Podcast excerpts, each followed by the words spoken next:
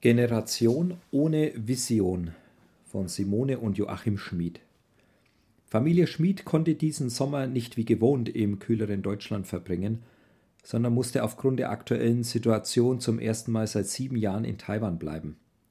Auch wenn sie und vor allem ihre Kinder enttäuscht waren, Familie und Freunde dieses Jahr nicht zu sehen, haben sie erlebt, wie Gott auch aus nach ihrer Meinung missglückten Plänen Gutes entstehen lassen kann. So konnten sie zum ersten Mal an einem Sommerjugendcamp in einer Gemeinde einer ihrer Studentinnen mitarbeiten, von dem sie hier berichten.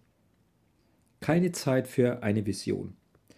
Vier Tage lang beschäftigten sich ca. 40 Jugendliche und 40 Mitarbeitende mit dem Thema Generation ohne Vision. Wird auch die junge Generation in Deutschland als eine Generation beschrieben, die oft keine Vision für ihre Zukunft hat, so gilt das umso mehr für die Jugendlichen in Taiwan.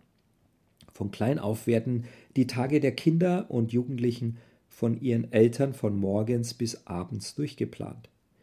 Nach der Schule gehen die Kinder zur Nachhilfe und besuchen anderen Zusatzunterricht wie zum Beispiel Musik, Sport oder Englisch. Viele Jugendliche kommen jeden Tag erst nach 21 Uhr nach Hause und verbringen dann die Zeit bis Mitternacht damit, Hausaufgaben zu machen und weiterzulernen. Da bleibt meist keine Zeit dafür herauszufinden, wo die eigenen Gaben und Interessen liegen und wo es im Leben hingehen soll. Auf der Suche nach Visionen. Auf dem Sommerjugendcamp hatten die Jugendlichen vier Tage Zeit, sich darüber Gedanken zu machen, was für eine Vision sie für ihr eigenes Leben haben. Bei verschiedenen Aktionen konnten sie unterschiedliche Berufe kennenlernen und sich Gedanken darüber machen, wo ihre Begabungen liegen. Auch das gemeinsame Singen von Lobpreisliedern kam nicht zu kurz. Es war sehr bewegend für uns zu sehen, dass die Lieder, die wir als Jugendliche auf Deutsch oder Englisch gesungen haben, hier in Taiwan auf Chinesisch gesungen werden.